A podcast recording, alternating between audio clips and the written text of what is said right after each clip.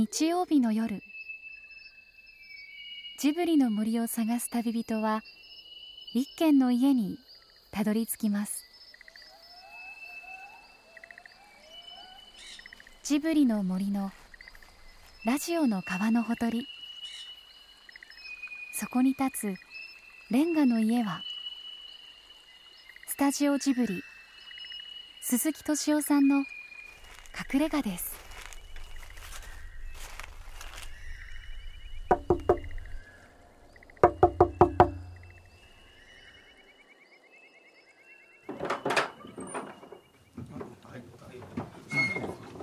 あ、そ まあ、そりゃそうです。じ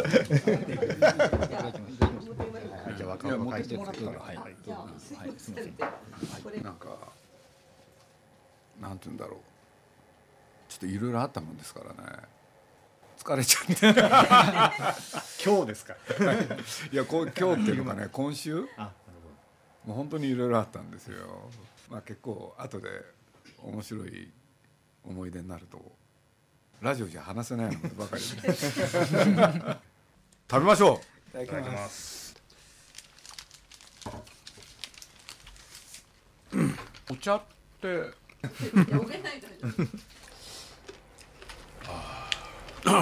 佐藤君だっけ？あ、軍事です。あ、向こうは坂本です。はいあ坂本君、はいごめんなさい、坂本君はまだ若いでしょ？あ三十七です。はい。あそんな年取ってんだあ、はい。すみません。はい。に二時の父です。はい。あそうなんだ、はい。坂本君は小林局長をね、はい。見てて腹が立つことはないんですか？あーなないないです。つまんないね君。もう君は編集者としてダメだから。やめなさい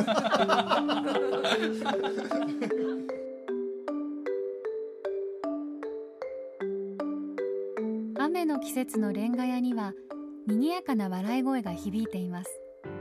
で今日はね実を言うと角川書店の人があの角川書店のねここにいるのがねねドドコは丹羽恵子君っていうんですけれどある時期アニメージュで同僚だったし今は、えー角川書店に移って小林との関係どうなんだっけ？無関係。だってドドコのことを誘ってくれたの小林でしょ？そうですね。なんで小林誘ったの？ドドコの一回なんななんかなんかどっかで。鈴木さんに問い詰められてしどろもどろになっている方は実は偉い方なんです。まあ、あの今回ね「国立小坂」っていうあの原作をとにかく、あの角川書店にやってもらおうということでそれでまあ漫画をねやったんですけれど実は今度、えー、宮さんのシナリオ集をね、まあ、どどこが何しろそれを一緒にやったっていうんで、えー、国立小坂からのシナリオ集宮崎駿と丹羽恵子っつってなんかあの演歌の歌みたいだけれどそれの担当者が坂本君ってことですね。はい。だから文庫でもやるから、そのこれで郡司さんが今角川文庫の編集長ですよね。はい。で国立坂からに関しては小林が全体をって見てると。いやそれはどうなんでしょうか。あ、君そう思ってたんだ。角川書店メディア局局長に就任した小林秀明さん。実は小林さんはあの徳間書店のアニメージュ出身。鈴木さんの部下として出版の仕事を始めた方なんです。よく怒られてたんですよ。毎日のように怒られて。いやだからやる気がないならもうやめちまえみたいな。非常に尊敬もし非常に恐れもしでいまだにうちのじゃああれだね。はい。局長になれたのは俺のおかげだ。そうです。今夜は角川書店の国立コチームのメンバー郡司聡さん丹羽恵子さん坂本正樹さんも駆けつけて小林さんの出世を祝う会が開かれるんでしょうか。それがね、まあ局長さんになったから局長になってね、まあ大出世したんだけれど、ないや。みんなでお祝いじゃなくて。小林秀明を糾弾する会っていうのがやりたかったね今日は小林を糾弾する会。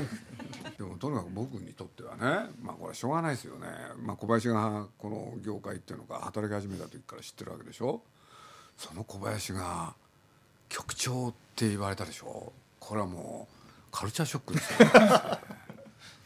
まあそれはもう驚いたよねみんな。だからまあとあのなんていうの？角川も？よっぽど人材がいない？いやいや人材の枯渇か 徳間書店の入学試験じゃないい。や入社試験、はい。それこそ尾形さんがいて、はい。尾形さんに命じられたんだよね。はいなんだっけフランス語でなんか喋ってみろと。はい。何でもいいから適当に喋れって。でなんて喋ったの？小林はフランスへ留学してたんだよね。一応そうなんです。でなんか喋入社入社した動機を喋ったんですよ。ちょっと喋ってみてちょっと喋ってみてよって。ちょっと喋ってみて。なんでいいじゃん若きを思い出してえー、いやーなんだろうな。ドゥゾーンとかなんかやったんでしょ？いやジュブトラントレ徳間書店なんパルスク。あーなんだブザベああな朝日芸能アニメーションアンアンテレビランド推しとかそうなんか喋ったんですよ。聞く側が大体分かんないから前なんか何年か前に一緒に面接官よく一緒になるんですよなんか前言ってなかったっけ？喋って喋ってみろって。その時の小川さんの真似して。英語でなんか喋ってみそうかそういう経験がもう全員役員面接だったのに全員分かんなかったですからね。であの共同通信とか受けた時はもう同じようなことがあって「あ君ぐらいのフランス語を喋れるやつはいっぱいいるからそんなんじゃダメだ」って。言われたんですけど徳間書店ではみんなびっくりしてそれで徳間書店しか入れなかったんですけど。小林はね ジョン・ラセターっていう人がねあのたった一人で日本へ来たことがあるんですよ。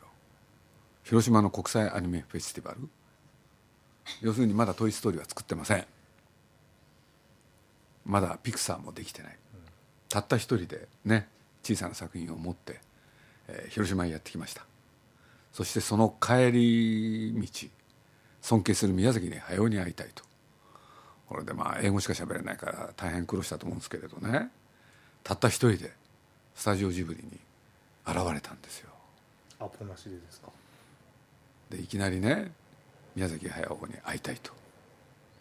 それでなぜかって言ったら尊敬してる。これでまあ宮さんとはね実はロサンゼルスで若き日ね机を並べたことがあったんですよこれでまあね宮さんとか現れました。でちょうど宮さんがねトトロを作ってて。これでまあそのラスター来た時まあ宮さんと俺とかね対応するんだけどね。なんて言ったって。ね。向こうは英語じゃない、そしたらそこにね小林がいたのよ。そうここでね、まあ、小林は、まあ、自分でねあのフランス語はね俺に任せてくれでまあ英語もねある程度わかると、うん、俺でその時のね僕の記憶に間違いなければね要するにラセターがね聞いたわけですよ。あなたはなぜ「風の谷のナウシカ」を書いたのかってコミック版。そしたら宮さんがねまああのわーっと喋ったんですよ。いろいろね、えー。そしたら彼が通訳するわけでしょ？トランスレートするわけでしょ、そしたらまあ彼が聞いたのはただ一つね彼はなぜナウシカを書いてるのかって。そしたら「ホビー」って言って。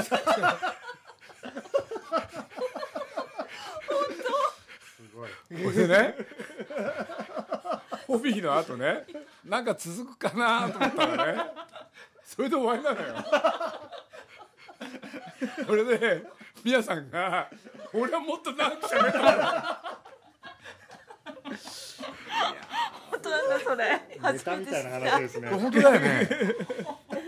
いや覚えてますけどもうちょっとちゃん もうちょっと少し訳しましたけど。あの宮崎さんがしゃべっ喋ったことを全部訳すのはとても無理でした。もうとても。それは本当に短くしかこう言えな言えなかったですよ。それもそれもすごい難しいですよやっぱりなんかこうラセターさんの質問も難しいし人に言ったことをねアニメ話すの大変ですよね。アニメーション。をホビーって単語なんだけど。ホビーは話じゃない。で 宮崎さん常々ねナウナウシカの漫画は僕僕の趣味だからっていう。え言ってるけどふうにはおっしゃって。いたので。あもう本当だ。荷が荷が重かったです だけどそういうそその時は本当に鈴木さんとかもひどくて「お前通訳しろ」って言うからしょうがないからやったそういうことあった ねこれね偶然とはいえねそんな出来事があったんですよ。俺でねまあついでだから言っちゃうとね まあ皆さんまだあのなんだ今のトトロを書いてるわけなのよね。書いてるってのは絵コンテをそしたらね、まあ、当然その書き損じっていっぱい出てくるじゃない、そしたらそれをね書いてはゴミ箱に捨てるでしょ。そしたら今のラスターがねそのゴミ箱をね皆さんの前目の前で漁ったの。こうやって。そしたら皆さん「え何してんの?」って言ったらねゴミ箱からそのトトロの切れ端をねこうやって引っ張り出して。でまあ簡単に言うとねこれもらっちゃダメかと、でまあ皆さんとしてはねもちろんいいよっつって、じゃあこんな汚いのでよくてあら新たに書き直そうかっつったら「いやこれでいいんだ」っつって。俺でまあその後で僕らは今度ねピクサーを訪ねるっていう時があったらそしたら彼の部屋行ってみたらねその時のその絵コンテの切れ端が額の中に入れてね飾ってあったんですよ。ちょっと感動的だった話ですね。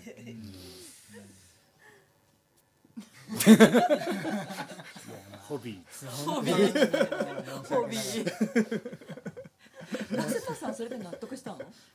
ホビーか。いやいやいやもうちょっといろいろ言いもうもうちょっといろいろ言いましたけどあんまそんなちゃんとは訳せなかったですよねだもう今は今やねもう本当に世界のなんかそのラセターさんが来た時に僕が通訳するなんて絶対ありえないですけど、ね。なんもそういうこともあって本当に恥ずかしいっていうかまあそれは糾弾されてもしょうがないような。そんなね品のいいやつじゃ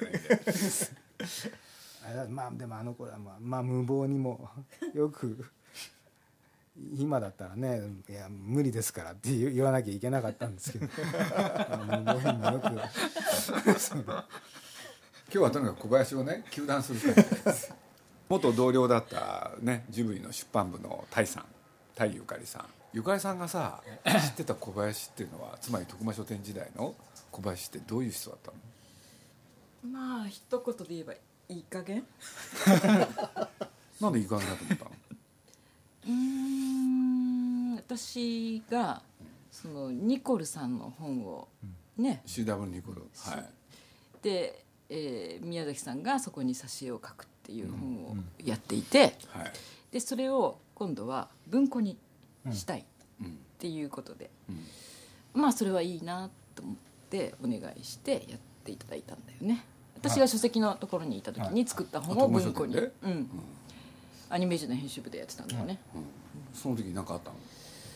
うーん。それはね結構ちゃんと丁寧にやってくれたんですよ。それは宮崎さんが相手だからね、でその次に小賀さんのも作ったよね。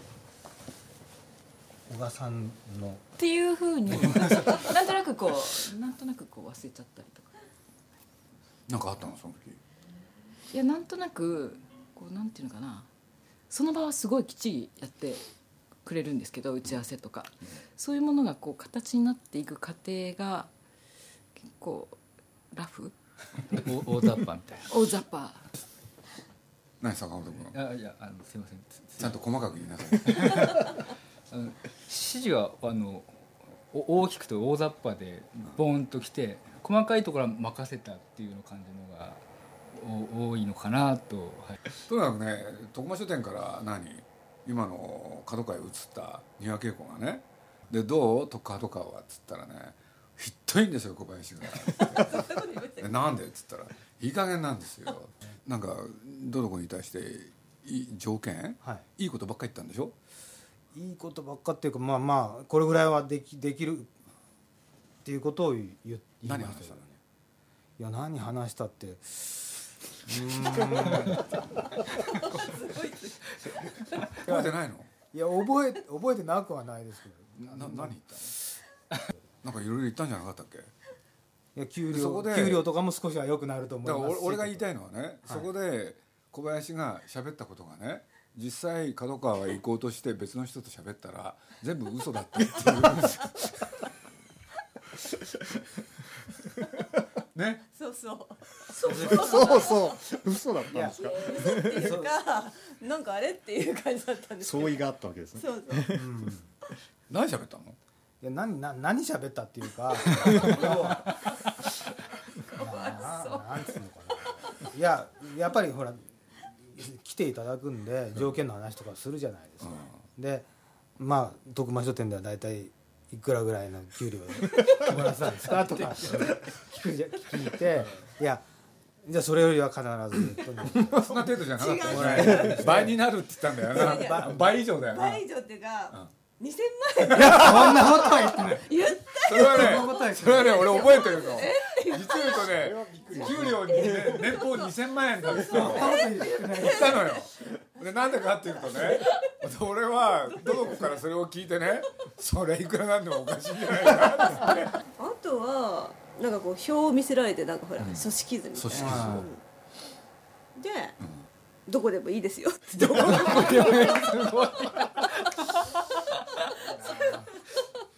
すごい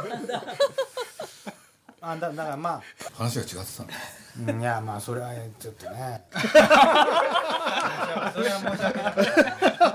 僕はちゃんとあのあれなんです。あのいややっぱ僕が悪いんで。すちょちょっと根回しが足りなかったというか焦っていたっていうか。まあその小林っていうといい加減っていうあの？キャッチフレーズは。いや僕今話を聞いて正直な人だなと思いましたけどね。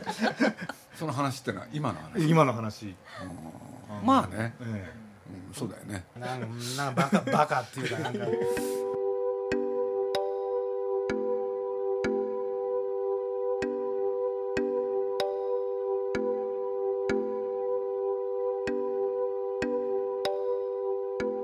鈴木さんと仕事をするのは大変です。そして仕事をし続けるのはものすごく大変なことなんだと思います。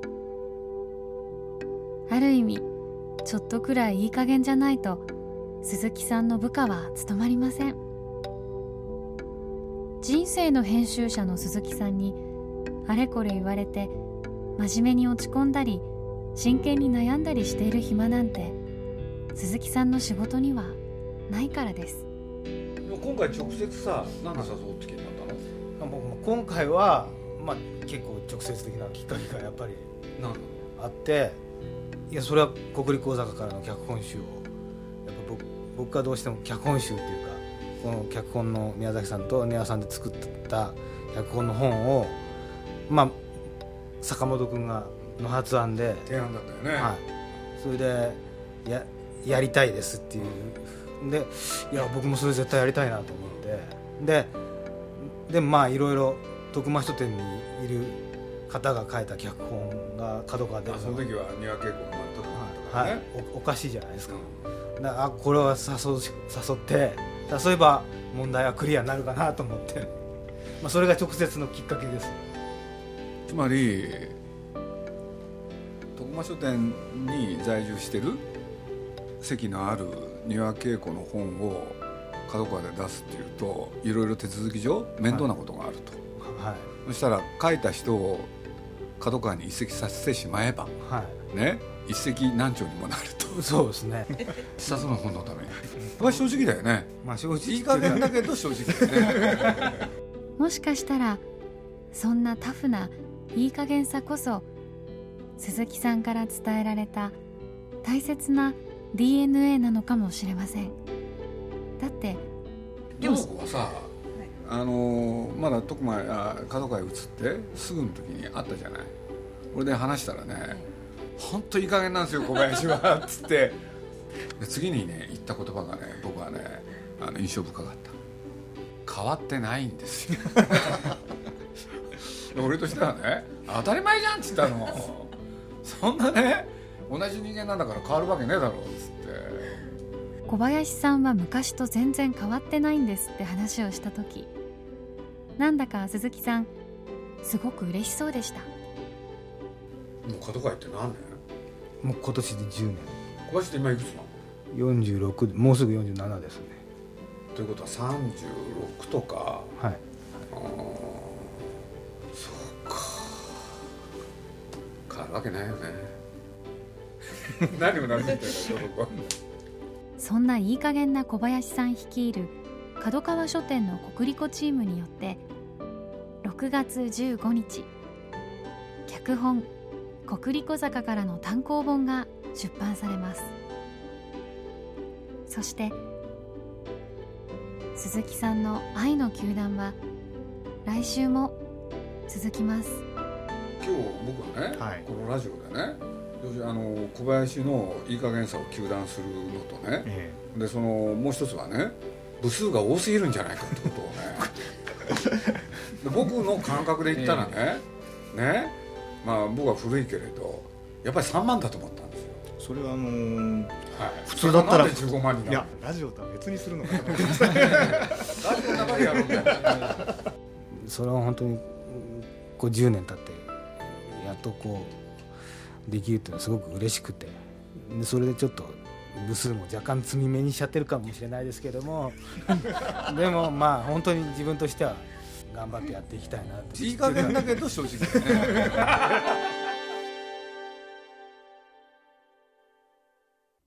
鈴木敏夫のジブリ汗まみれこの番組はウォルト・ディズニー・スタジオ・ジャパン。JAL 町のホットステーションローソン。アサヒ飲料。日清製粉グループ。三井住友海上火災保険。リクシル。リクシル住宅研究所アイフルホーム。au の提供でお送りしました。